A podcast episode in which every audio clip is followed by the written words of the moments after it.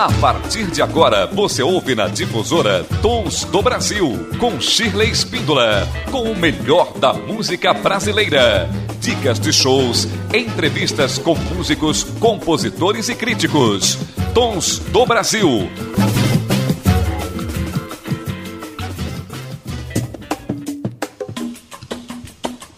Olá, tudo bem com você? Eu sou Shirley Espíndola e este é o Tons do Brasil, programa de música brasileira de todos os gêneros, estilos e épocas. Ah, e é muito bom estar aqui com você, conversando sobre a nossa música, ouvindo vários artistas que têm os seus trabalhos incríveis apresentados aqui no nosso programa. Hoje nós teremos uma bibliografia falando sobre Cazuza, falaremos sobre o prêmio que Caetano Veloso irá receber, o documentário do Clube da Esquina, ouviremos o podcast de Marcelo Abud falando sobre Cartola, ouviremos sobre o documentário de Dorival Caymmi sobre o álbum Nova Música de Betânia, Maria Betânia, sobre o documentário de Gal Costa e também sobre o novo álbum de Fabiana Cosa. Olha só que bacana! E você, nosso querido ouvinte que está sempre ligado aí no Tons do Brasil, não deixa de nos acompanhar sempre aos sábados, do meio-dia a uma da tarde, e aos domingos, também na nossa reprise, do meio-dia a uma da tarde. Este é o Tons do Brasil e nós estamos completando 19 anos de vida. Ah, que delícia! E você faz parte dessa história.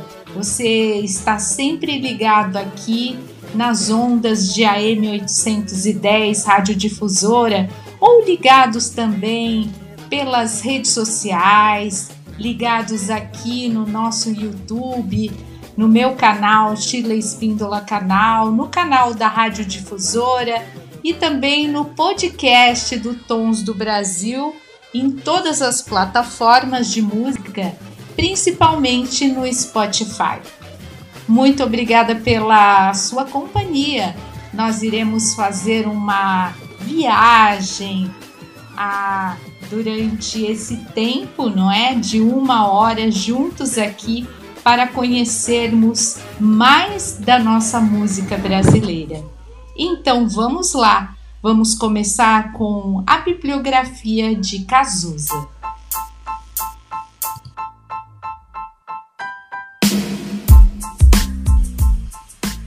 Cazuza é revivido com fotobiografia e com livro que aborda a obra do poeta sob prisma literário.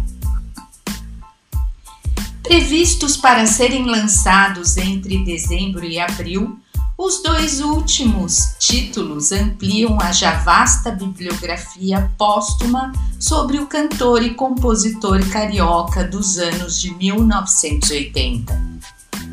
O poeta continua vivo. A já farta bibliografia sobre a vida e obra de Cazuza, 4 de abril de 1958 a 7 de julho de 1990, ganha dois títulos nos próximos meses. Meu lance é poesia, livro que reproduz poemas e letras de músicas do artista analisando a produção artística do cantor e compositor carioca sob prisma literário. O título Meu Lance é Poesia reproduz frase dita por Cazuza em entrevista. Além das letras e poemas, alguns inéditos, o livro Meu Lance é Poesia apresenta textos também inéditos sobre a obra do artista e reprodu reproduz artigos já pré-existentes sobre a música e a importância de Cazuza. Assinados por nomes como escritor e dramaturgo Caio Fernando Abreu 1948 a 1996. Já a fotobiografia, que vai revelar imagens inéditas do artista, tem lançamento previsto para o primeiro semestre de 2024. Possivelmente em data próxima do aniversário de Cazuza, 4 de abril. Idealizados por Lucinha Araújo, mãe do artista, ambos os livros têm organização do poeta, escritor e ativista Ramon Nunes Melo. A arte é assinada pelo poeta e designer gráfico André Valilas. A produção dos livros, que serão lançados através de parceria da Sociedade Viva Cazuza com a editora Martins Pontes, é de Flora Gil e Eveline Alves, da GG Produções.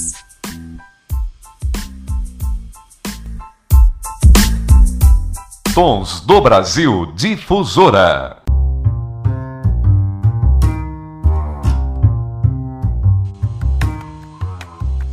Caetano Veloso ganha prêmio UBC pelo conjunto da obra, uma das mais completas traduções do Brasil. Cosmopolita, o cancioneiro do artista parte da Bahia Preta para abarcar referências e sons universais. Caetano Veloso é o sétimo artista laureado com o Prêmio do Compositor Brasileiro, concedido desde 2017 pela União Brasileira dos Compositores, a UBC, instituição de gestão de direitos autorais que agrega os maiores criadores da música do Brasil. Em cerimônia organizada sob a direção artística de Zé Ricardo, com números musicais que serão feitos por nomes de várias gerações na sede da entidade no Rio de Janeiro, o artista baiano receberá o prêmio UBC, que se juntando a um time de laureados que já inclui, pela ordem com que foram homenageados, Gilberto Gil, Erasmo Carlos, 1941 a 2022, Milton Nascimento, Herbert Viana, Djavan e Alceu Valença. Caetano Veloso é celebrado na sétima edição do Prêmio UBC pelo conjunto de obra que inclui, por hora, 642 compositores registrados oficialmente. O prêmio é mais do que justo como sintetiza Marcelo Castelo Branco, diretor executivo da UBC. O cancioneiro de Caetano Veloso é onde o Brasil é mais amorosamente baiano e global. Uma das mais completas traduções do Brasil, a obra autoral de Caetano Veloso foi criada em sintonia com o caráter miscigenado do povo e da música do país.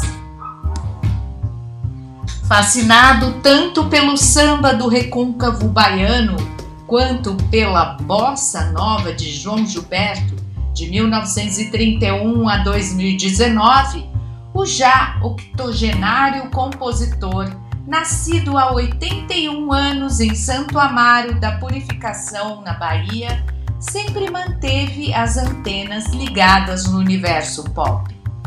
Ao arquitetar a Tropicália com o irmão de alma e som Gilberto Gil, Caetano eletrificou a música brasileira em 1967. Cinco anos depois, em 1972, já sinalizou que o reggae iria dar na praia do Brasil em álbum Transa de alma roqueira. Dono de espírito inquieto, Caetano Veloso se mantém jovial e não somente quando incursiona pela atmosfera do indie rock, como na trilogia de álbuns iniciada em 2006 com o renovador disco C. Com um olho na produção de Roberto Carlos e outro na de Arthur Lindsay, compositor de álbuns essenciais como Estrangeiro 1989 e Circulador 1992, Caetano Veloso já se permitiu até soar senhorio, como no heterodoxo songbook norte-americano A Foraging Sound 2004, orquestrado com produção do violoncelista Jacques Morelenbaum, sem perder o elo com o novo. O novo sempre vem em qualquer disco de Caetano. O último álbum de estúdio, Meu Coco, reiterou a efervescência criativa da obra do artista. Dentro do coco de Caetano, parece haver um mundo em constante ebulição parceiro eventual de Gilberto Gil, Chico Buarque e Milton Nascimento, gênios contemporâneos da MPB, Caetano se basta como compositor. Na obra autoral do artista, letra e música se afinam ou às vezes se desafinam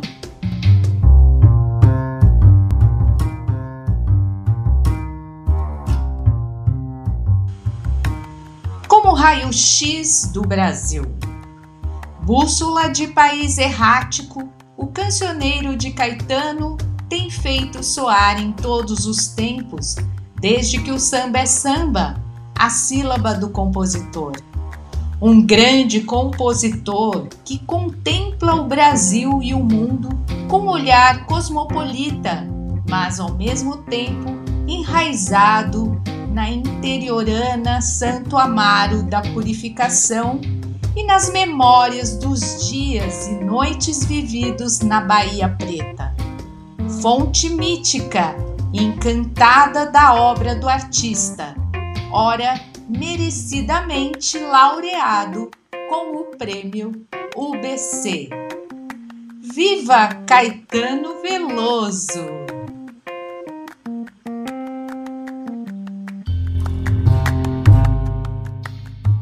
Tons do Brasil Difusora.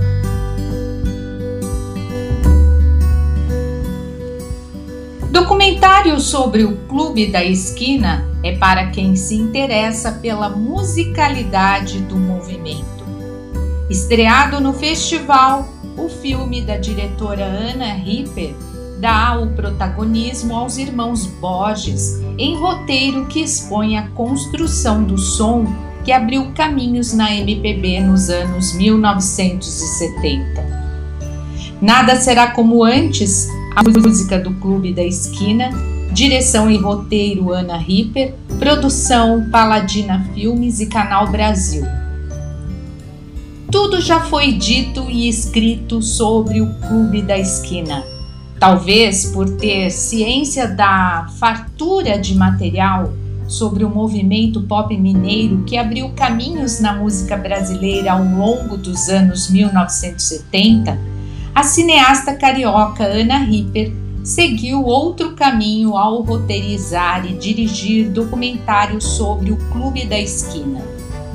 Apresentado pela primeira vez na noite de outubro dentro da mostra competitiva Novos Rumos, longa-metragem da Premier Brasil da 25ª edição do Festival do Rio, Nada Será Como Antes, a música do Clube da Esquina, é filme até certo ponto difícil. A narrativa é lenta, pausada, porque o foco reside na musicalidade daquela turma gregária de amigos que se aglutinaram a partir de 1963 ano em que Milton Nascimento se muda para Belo Horizonte, Minas Gerais, e vai morar no edifício Levi, sede do apartamento da família Borges.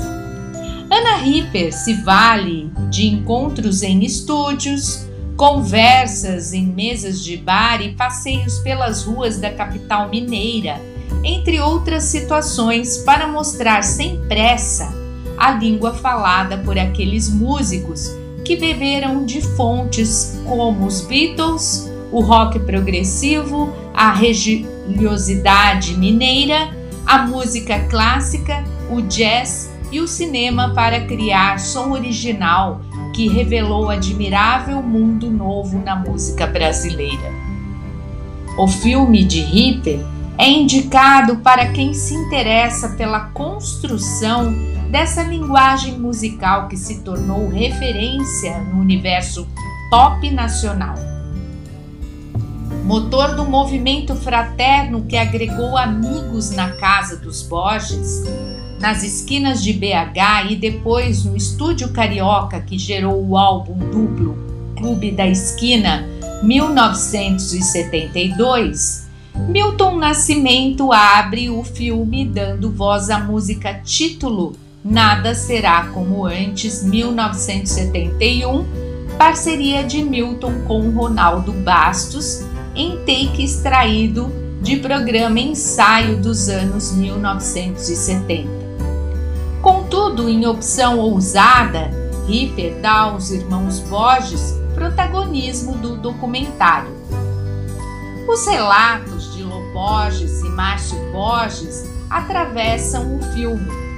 A reunião dos irmãos Lô, Márcio, Marilton e Telo Borges em casa resulta especialmente significativa pela espontaneidade captada pela diretora.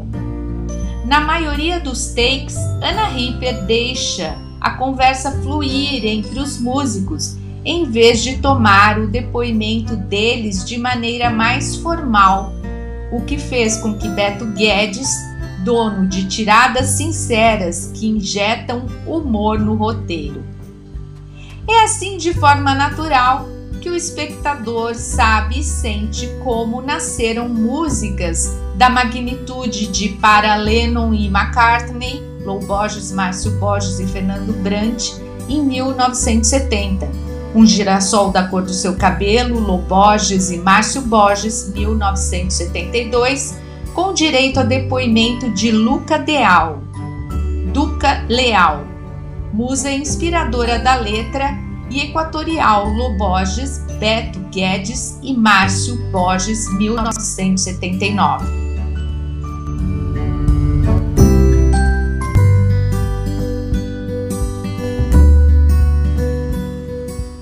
Nesse sentido, Nada Será Como Antes, a música do Clube da Esquina é filme quase sensorial, baseado menos na visão das imagens captada sem um apuro ou brilho especial e mais na audição do som tirado das respectivas dos respectivos instrumentos por músicos como o baterista Robertinho Silva, hábil ao mostrar a africanidade que temperou a mineirice de Cravo e Canela, Milton Nascimento e Ronaldo Bastos, 1971 e o guitarrista Toninho Horta, que entre um solo e outro lembra que a música dos mineiros tem intervalos grandes, que na concepção poética de Horta simbolizam os contornos das montanhas de Minas Gerais.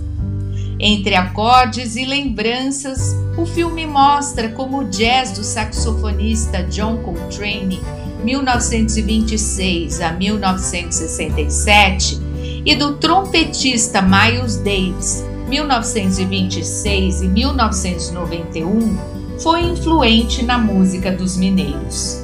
E como há parentesco inconsciente entre o som do Clube da Esquina e o do Gênesis, na forma progressista do grupo, do grupo britânico, parece muito sem um ter ouvido outro, ressalta o saxofonista Nivaldo Ornelas.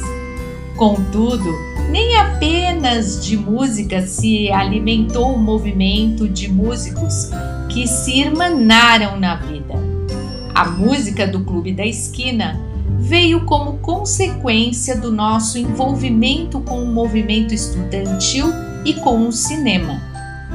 Sentencia Márcio Borges em raro momento de contextualização histórica e social do movimento pop no roteiro do filme.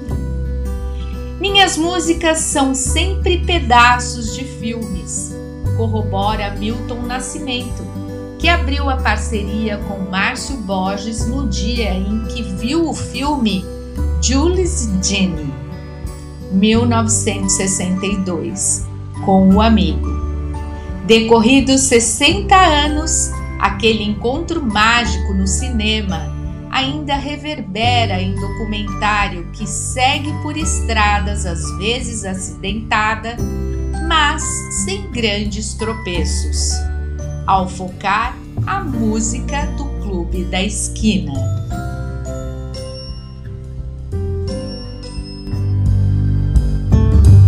Tons do Brasil Difusora.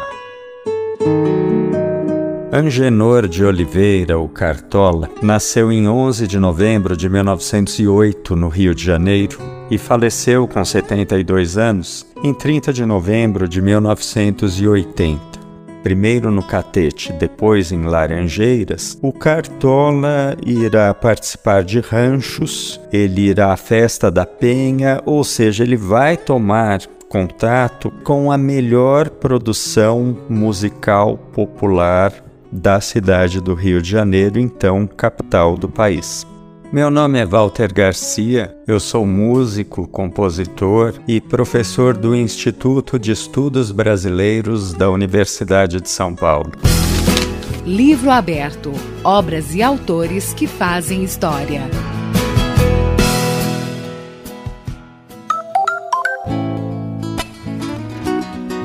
A Universidade Estadual de Campinas, Unicamp, anunciou entre as novas leituras indicadas para os vestibulares de 2024 a 2026 canções escolhidas de Cartola. Antes de acompanhar a análise de algumas delas, Walter Garcia nos apresenta um pouco das influências que ajudaram a formar o artista. Nas décadas de 1940 e 1950, o Cartola enfrentou uma série de problemas que um homem negro das classes economicamente baixas, infelizmente, está ainda hoje sujeito a enfrentar no Brasil. Por exemplo, ele não teve nenhum trabalho duradouro que pudesse prover uma subsistência satisfatória a ele. Com isso, os pesquisadores, os jornalistas, os estudiosos de música popular, num primeiro momento, vincularam a poesia dos sambas do Cartola a uma tradição oral,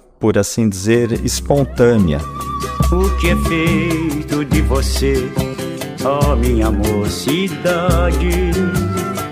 Depois, sobretudo, Marília Barbosa da Silva e Arthur de Oliveira Filho, que escreveram uma biografia do Cartola, eles identificaram na formação inicial do Cartola, até os 11 anos, que ele havia vivido no Palácio do Catete. O avô dele tinha sido levado da cidade de Campos para o Palácio do Catete por Nilo Peçanha, então senador, depois presidente do país em 1909. E posteriormente a família dele vai morar em Laranjeiras. Então, durante essa época, esse período inicial da formação do Cartola, ele frequenta uma excelente escola primária que vai ser responsável depois pelo Cartola, depois eu digo assim, ao longo da vida inteira dele, ter um gosto pela poesia romântica, não a poesia da literatura oral, mas a poesia escrita.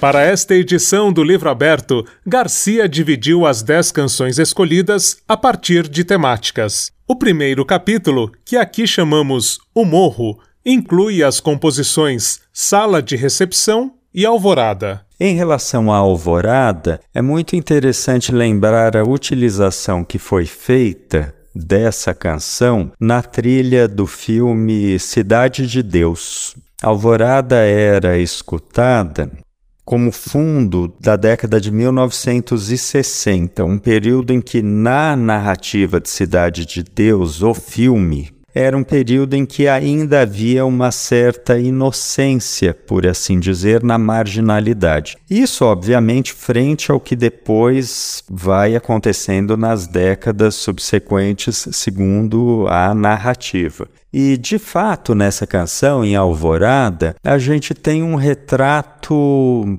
muito bonito do morro. Alvorada, lá no morro, que beleza. Ninguém chora, não há tristeza. Ninguém sente de sabor.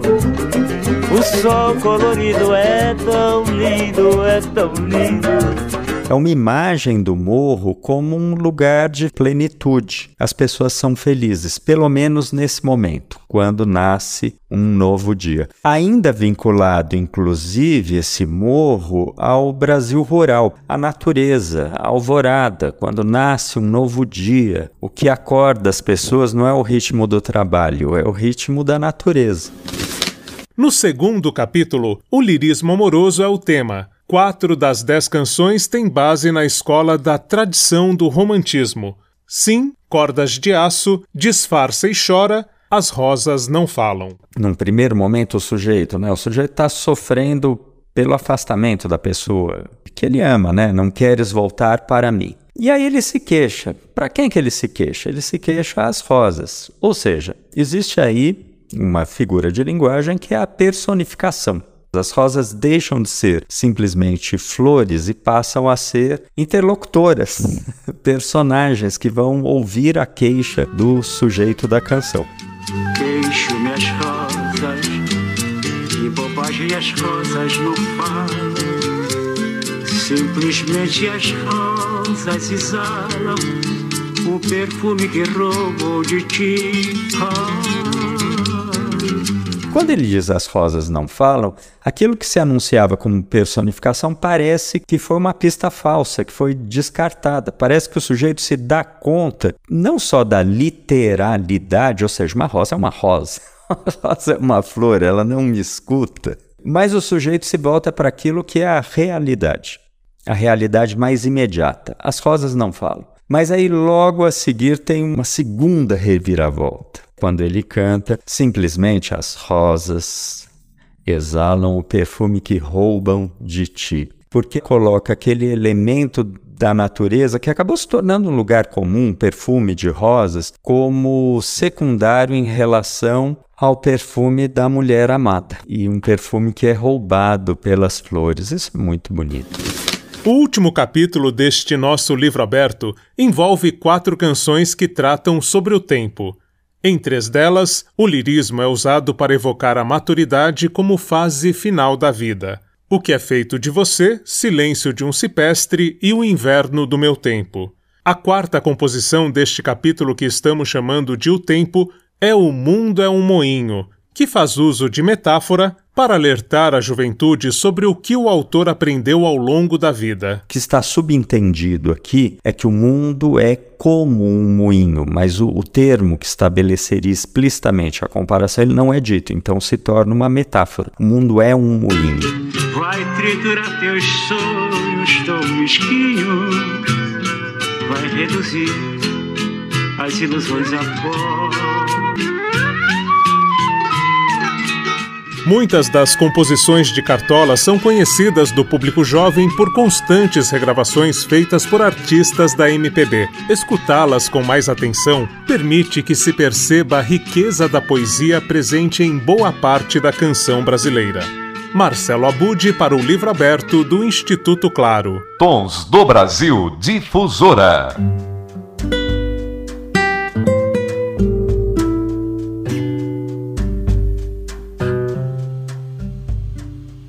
Obra magna de Dorival Caymmi é analisada nas ondas cíclicas de documentários sobre o artista.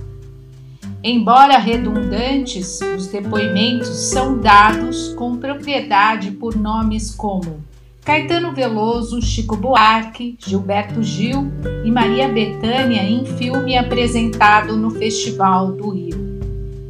Resenha do documentário musical nas Ondas de Dorival Caymmi. Direção: Loca Faria.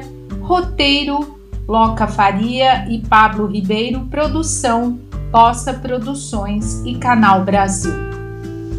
O nome dele se diz de pé, sentencia Maria Betânia, se levantando para enaltecer Dorival Caymmi, 30 de abril de 1914 a 16 de agosto de 2008, na abertura de documentário sobre o compositor, cantor, violonista e pintor baiano caracterizado pela artista como um dos maiores heróis do planeta. Apresentado na 25ª edição do Festival do Rio. Dentro da mostra, retratos da Premier Brasil, o filme Nas Ondas de Dorival Caymmi é dos cinco documentários já produzidos sobre o artista, o de formato mais convencional. Ao longo de hora e meia, o diretor Loca Faria analisa a obra magna do artista através de encadeamento de depoimentos de grandes nomes da MPB, conhecidos já há alguns anos, a julgar pelas aparências dos artistas, com números musicais e com imagens e falas do próprio Caymmi em roteiro de ondas cíclicas. O time de entrevistados, Caetano Veloso, Chico Buarque, Dori Caymmi, Gilberto Gil, Hermínio Belo de Carvalho, João Bosco, Nana Caymmi, Nelson Mota, Paulo César Pinheiro, Ricardo Cravo Albim, Sérgio Mendes e Tarek de Souza, entre outros nomes, discorre sobre Dorival com propriedade e conhecimento de causa em vai e vem que dá estrutura linear ao filme. A questão é que, à medida que o documentário avança, alguns depoimentos começam a soar redundantes pela repetição de máximas sobre a genialidade do artista. Todos se curvaram diante da arte do Caíme, ressalta Paulo César Pinheiro, elencando nomes como Heitor Villa-Lobos, 1887 a 1959, Radamés Nhatali, 1906 a 1988, e o maestro Lindolfo Goya, 1921 a 1987. Construído pelo diretor Loca Faria com Pablo Ribeiro, o roteiro se divide em temas ou ondas, no bloco inicial, os entrevistados discutem a arquitetura de cancioneiro que bateu das fontes do folclórico brasileiro e das, dos pregões das ruas de Salvador da Bahia, buscando simplicidade atemporal que fisgou os ouvidos mais sofisticados. Na sequência, o foco recai longamente sobre o encontro definidor de Caíme com Carmen Miranda, 1909 a 1955, em 1938, já no Rio de Janeiro. Em união artística, gerou a gravação do samba O que é que a Baiana tem, 1939, rebobinada no filme. Depois, o roteiro se debruça sobre o toque do violão singular de Caymmi, inimitável no entender de Caetano Veloso e de outros entrevistados.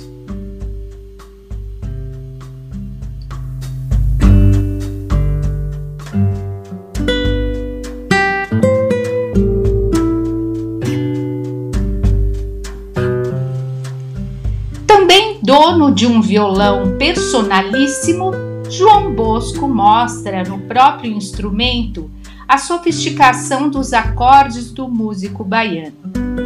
A audição da voz de baixo profundo de Caíme em canções como Roda Peão 1939 e Quem Vem Pra Beira do Mar 1954 corrobora tudo o que está sendo dito no filme a respeito de obra pequena em quantidade, São pouco mais de uma centena de músicas, todas perfeitas e grandiosas em qualidade. Embora o próprio Dorival Caymmi tenha se perfilado como preguiçoso em trecho da entrevista reproduzida no documentário, Gilberto Gil questiona o espectador. Como você pode acusar um homem contemplativo de preguiçoso? Por se ater à obra do artista, inclusive a pintura, assunto do bloco final do filme o documentário Nas Ondas de Dorival Caymmi, a rigor, pouco ou nada investiga a personalidade do artista. Mas o próprio Caymmi dá uma pista e a receita da felicidade após contar, cantar o samba Saudade da Bahia 1957, também ouvido na voz de Maria Bethânia em take da década de 1960. Não precisa acreditar em glória, em dinheiro. Fica solto no meio disso e acredita na Bahia. Acredita na mulher, acredita no feminino das coisas. Aí que é o quente. É acreditar no feminino das coisas, indica mestre Dorival Caymmi no arremate do filme de Loca Faria, em declaração que merece ser aplaudida de pé enquanto durante os créditos finais, Renato Russo, 1960-1996, canta o samba canção Só Louco de 1955. Do Brasil Difusora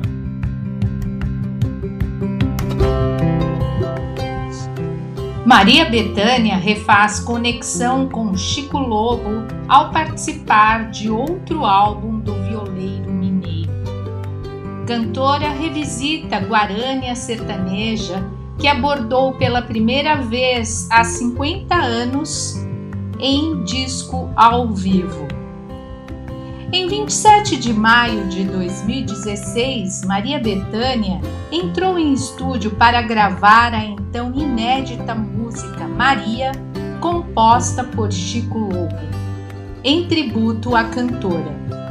A gravação foi apresentada no álbum Viola de Mutirão, do Sertão ao Mundo, lançado pelo violeiro mineiro em agosto daquele ano de 1916.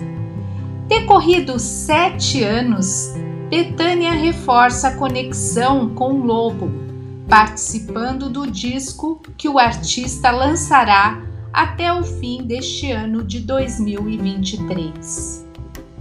Com o violeiro, a cantora fez nova abordagem de Meu Primeiro Amor de Lejânia Hermínio Jimenez, 1937, em versão em português de José Fortuna e Pinheirinho Júnior, 1952.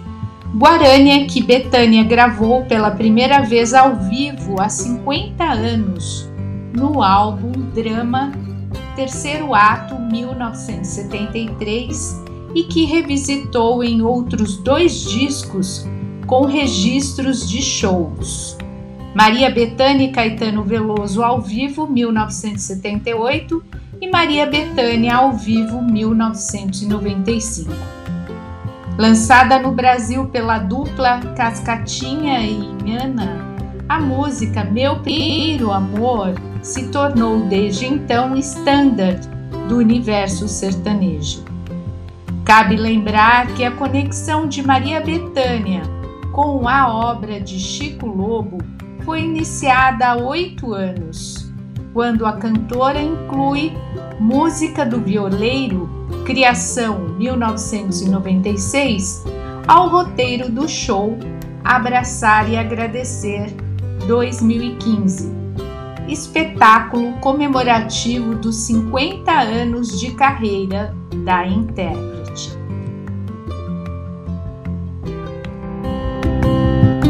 Tons do Brasil Difusora. O nome de Gal Costa é música enfatiza filme estrelado por Chicote. Cinebiografia de Dandara Ferreira e Lô Politi reconstitui de forma crível a gênese e a consolidação da cantora entre 1966 e 1971. Meu negócio é a música, enfatiza Gal Costa, já irritada, para a repórter que insistia em arrancar declarações da cantora sobre amor e sexo.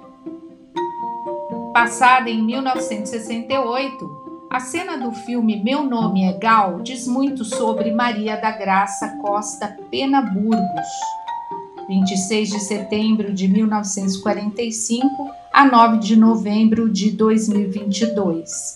E também sobre a cinebiografia estrelada por Sophie Charlotte, sob direção de Dandara Ferreira e Lopolite. Apresentado pela primeira vez ao público carioca no concurso da Mostra Premier Brasil da 25ª edição do Festival do Rio, Meu Nome é Gal é filme sobre música para quem gosta de música e especialmente da voz imortal de Gal Costa. Ainda que o endurecimento da repressão a partir de 1968 imprima certa tensão dramática na segunda metade do roteiro, a narrativa do filme se desenvolve cronologicamente sem grandes sobressaltos, ao mostrar a gênese e a consolidação de Gal Costa como cantora no período que vai de 1966, ano em que a tímida Gracinha se mudou para a cidade do Rio de Janeiro, vinda da Bahia como cantora no samba de Gilberto Gil que gravara para single editado em 1965 a 1971, ano do emblemático show originalmente intitulado Gal a Todo Vapor. As viradas são estéticas. Ao longo desses cinco anos, o filme mostra como Gracinha virou Gal Costa, cumprindo o destino da menina que na Salvador Bahia natal punha a cabeça dentro da panela para experimentar as possibilidades da voz ainda em processo de crescimento. Na pele de Gal, a atriz Sophie Charlotte brilha da primeira à última cena, cantando bem músicas como A Doce Fruta, Gogóia, tema do folclore baiano revisitado por Gal no show de 1971. Feita a ressalva de que a voz de Gal era, é única e inigualável, como fica claro quando Sofia interpreta bem o rock tropicalista Divino Maravilhoso, de Caetano Veloso e Gilberto Gil, 1968 e o samba Meu Nome é Gal, Roberto Carlos Erasmo Carlos, 1969. Pode-se dizer que a atriz vive Gal com toda a credibilidade. Da mesma forma que soam incríveis as personificações de Caetano Veloso e Gilberto Gil, doutores Rodrigo Leles e Dan Ferreira, respectivamente, sendo que Caetano figura como coprotagonista no roteiro em papel compatível com a importância fundamental do artista na trajetória de Gal, sobretudo nessa fase inicial em que da cantora devota de São João Gilberto, 1931 a 2019, a baiana se transformou na musa, na musa tropicalista do canto exteriorizado de músicas gravadas com guitarras. Em sintonia com a póstuma reservada de Gal, o filme apenas insinua relações pessoais da cantora, mas com justo destaque para a presença de Maria Costa Pena, mãe de Gal Costa e direciona todo o foco para a música, pondo em cena outros personagens também importantes na carreira da artista.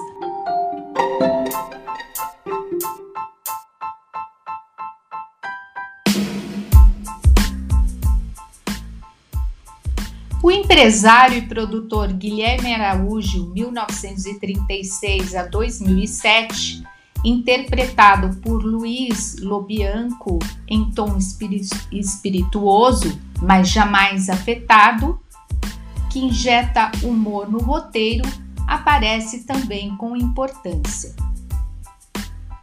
Nessa área, cabe ressaltar que o filme poderia ter enfatizado mais a conexão musical de Jarbas Macalé entre 1970 e 1971, período em que Caetano e Gil amargavam exílio em Londres, no frio literal e metafórico da Inglaterra.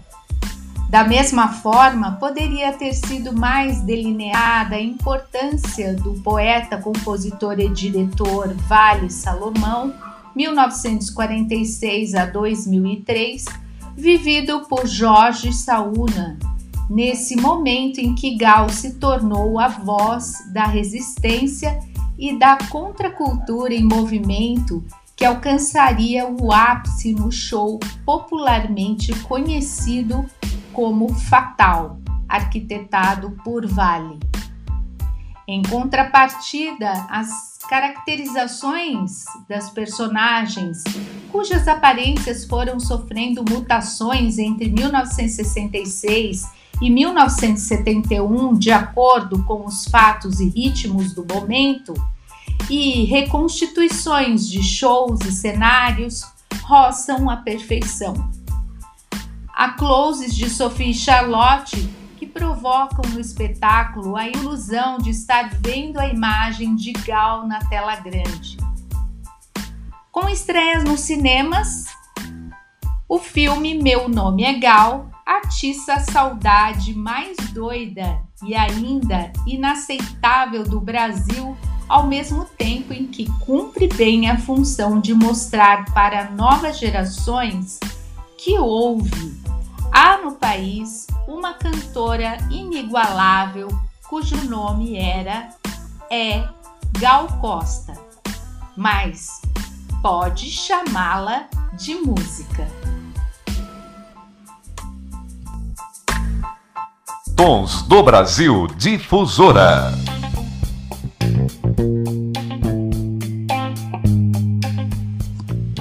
Fabiana Cosa apresenta quatro parcerias inéditas de Ney Lopes e Wilson Moreira no álbum. O disco traz a voz de Leci Brandão em Dia de Glória e é inteiramente dedicado ao cancioneiro de Ney Lopes, bamba octogenário do samba carioca. Um dos pilares do samba produzido no Rio de Janeiro a partir dos anos 1970 a parceria dos compositores cariocas.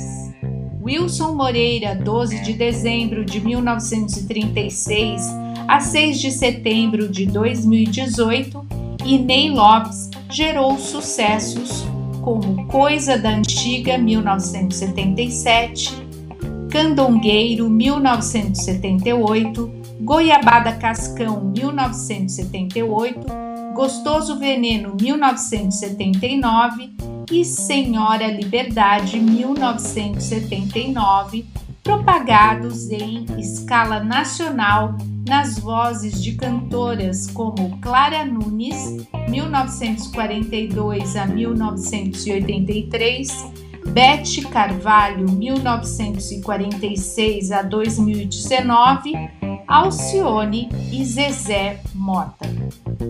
Cinco anos após a morte de Wilson Moreira, Fabiana Cosa apresenta quatro parcerias inéditas dos Bambas Cariocas no nono álbum da cantora paulistana, em edição da gravadora Biscoito Fino.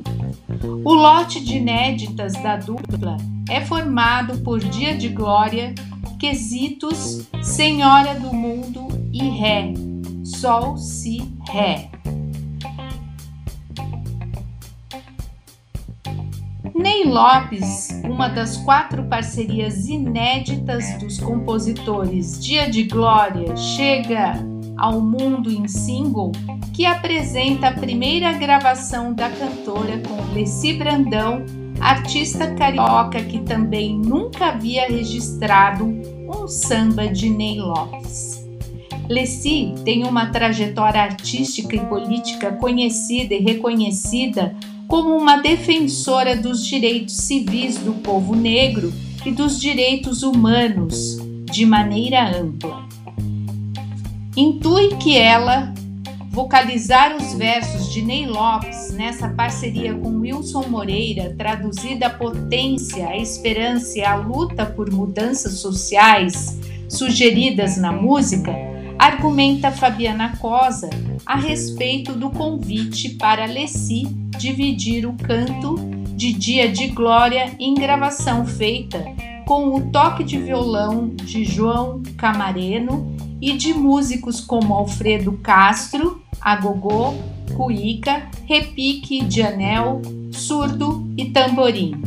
Jean Correia, violão de sete cordas e Vanessa Ferreira, baixo acústico.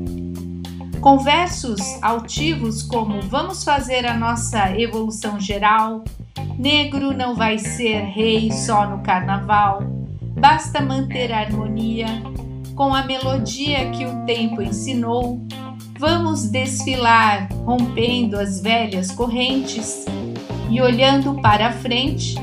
O nosso enredo é o fim do medo e dos problemas da cor.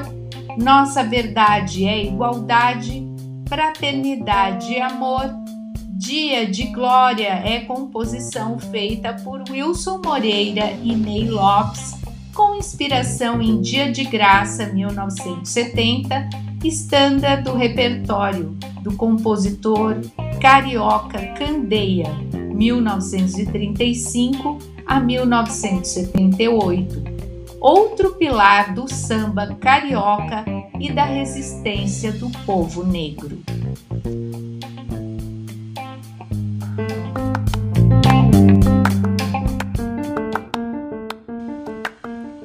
Disco gravado por Fabiana Cosa sob direção musical de Henrique Araújo, bandonilista e cavaquinista, que assina a produção musical com o percussionista Douglas Alonso, o álbum Urucungo Urucungo foi batizado com o termo que no dialeto quimbundo designa berimbau, instrumento de origem africana. Além dos quatro músicos, além das quatro músicas inéditas de Ney Lopes com Wilson Moreira, o repertório do álbum Urucungo abrange composições feitas por Lopes com parcerias como Dauro do Salgueiro, Everson Pessoa, Fátima Guedes, Francis Heine, Ginga e Ivan Lins. Ney Lopes desfila com maestria por diversos territórios do samba: Partido Alto, Samba Canção, Samba Enredo, Jongo. Enumera Fabiana Cosa, cujo último álbum, dos Santos, 2020, foi lançado há três anos.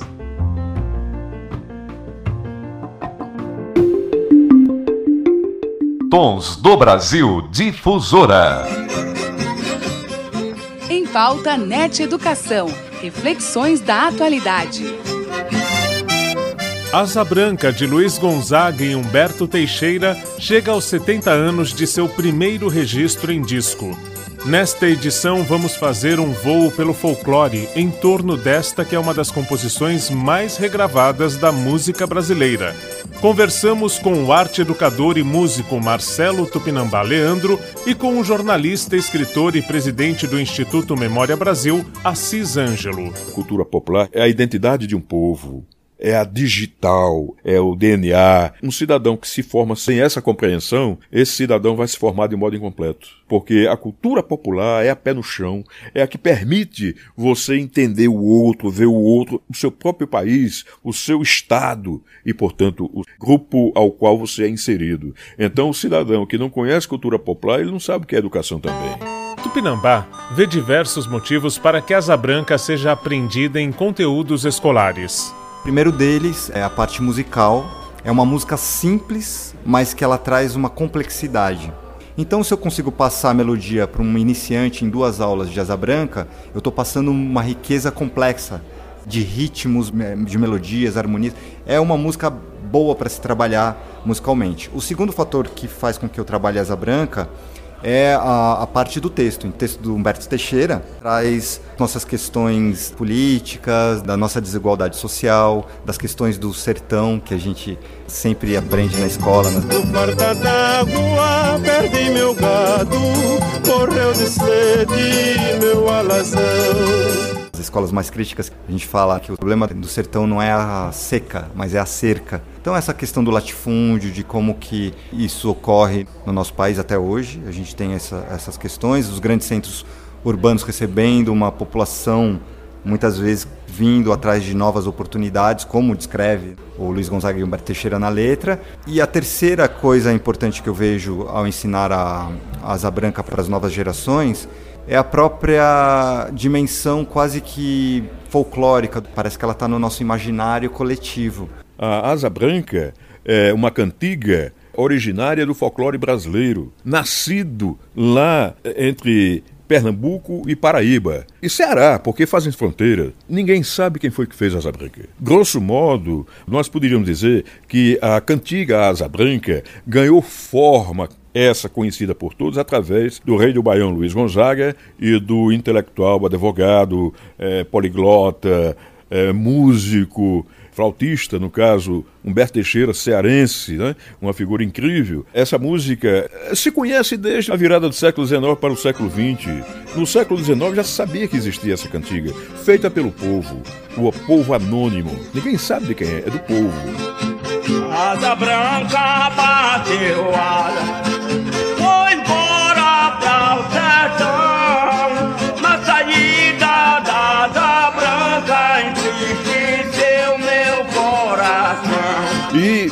pai de Luiz Gonzaga, o Januário, ele tocava essa música. Então, ele pegou esse mote, Asa Branca, a origem do nome já é essa. Ele lembrava da melodia e um pouquinho da letra. Quando Gonzaga conheceu Humberto Teixeira, isso ali por 1945, a primeira coisa que ele mostrou para Humberto foi exatamente a Asa Branca, que ele conhecia. O, o que aconteceu? Humberto Teixeira, ouvindo aquilo, a melodia, algumas palavras do texto fragmentadas, e aí ele recompôs a letra de Asa Branca.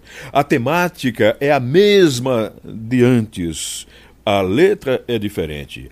Eu perguntei a Deus do céu, ai, por que tamanha judiação? Então, através de uma música e de uma letra, a gente tem possibilidade de trabalhar música, história, problemas sociais, o nosso problema como um país subdesenvolvido e continuar a procurar soluções para esses nossos dilemas que continuam tão atuais quanto há 70 anos atrás da criação da música. Até mesmo asa branca bateu asas do sertão. Asa branca é um pássaro migratório característico do sertão. É um símbolo do sertão nordestino fareja a seca muito antes de a seca chegar. Quando bate asas, é porque ele já pressente que realmente vai faltar água no sertão. Então é um prenúncio de que a seca está por vir e vai vir forte. E a letra mostra bem isso. O pai de família deixa a família no sertão e vem para o sudeste em busca de melhores condições. E como a asa branca que bateu asas do sertão, ele voa, ele vem para o sudeste, mas sempre com aquele espírito de querer voltar. A cultura, ele traz a cultura dele, permanece com a cultura. Então, como as aves migratórias, o sertanejo que está sendo acometido pela seca sai do sertão, mas nunca esquece. O grande sonho deles é conseguir realizar a vida, ganhar o seu ganha-pão, para voltar e a encontrar família, encontrar a relação com a sua terra. Tudo isso que são essas comunidades nossas, tradicionais, é uma música que nunca vai deixar de ser importante para a gente aprender, ensinar, cantar e difundir. A letra conhecida você vai encontrar, por exemplo, na voz de um cara chamado Cego Oliveira, já morreu, um grande rabequeiro, um cego incrível, maravilhoso. Asa branca foi embora,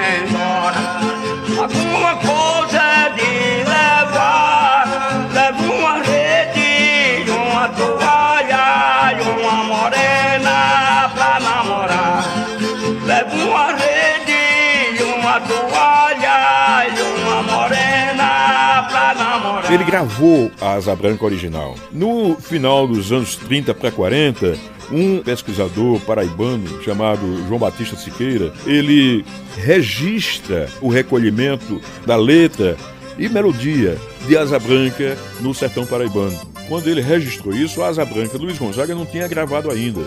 Resultado, virou Asa Branca a música mais regravada no repertório nacional brasileiro.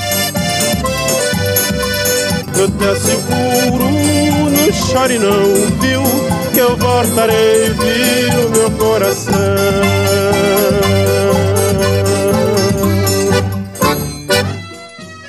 É, depois, o pernambucano também, Zé Dantas, fez A Volta da Asa Branca e que vem ilustrar exatamente a ave migratória que é a asa branca. Ela sai quando ela fareja seca e ela volta quando fareja chuva. Já faz três noites que pro norte relampeia a asa branca ouvindo o ronco do trovão.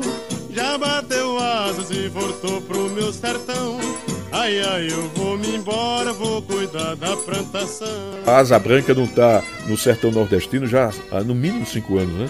Porque a seca que perdura lá é uma das maiores. Tudo permanece igual desde 1823, que foi o período em que foi registrado no Brasil a primeira grande seca. Então as secas no Brasil são anunciadas, aliás, como as misérias, como as tragédias brasileiras são anunciadas, inclusive as tragédias naturais, de chuva, de enchente, é tudo anunciado. Com força política, com a força comunal dos nordestinos e de quem vive na seca, eu tenho certeza que é um problema que poderia ser resolvido em bem pouco tempo.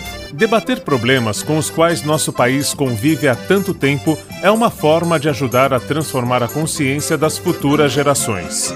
Marcelo Abud para o Em Pauta NET Educação. Reflexões da atualidade. Foi muito bom estar com você aqui no Tons do Brasil e é uma pena que o nosso programa chega ao fim. Mas veja bem, estaremos amanhã no domingo na nossa reprise do meio-dia a uma hora. E estamos sempre aqui todos os sábados do meio-dia a uma. Então eu aguardo você. Não se esqueça de nos visitar nas nossas redes sociais, Programa Tons do Brasil, no Facebook, no Instagram, também lá no YouTube, no meu canal, Chile Espíndola Canal e no canal da Rádio Difusora Jundiaí. Estamos ligados aqui também em podcast. Você pode acompanhar tudo que rola aqui no podcast do Tons do Brasil no Spotify. Eu deixo aqui o meu beijo grande, quero agradecer ao Wagner dos Santos pelo controle dos áudios, pela ajuda tremenda que ele nos dá aqui na elaboração do Tons do Brasil em todos estes anos. Muito obrigada e um beijo grande para você especial e até lá. Você ouviu na Difusora Tons do Brasil com Shirley Spindola.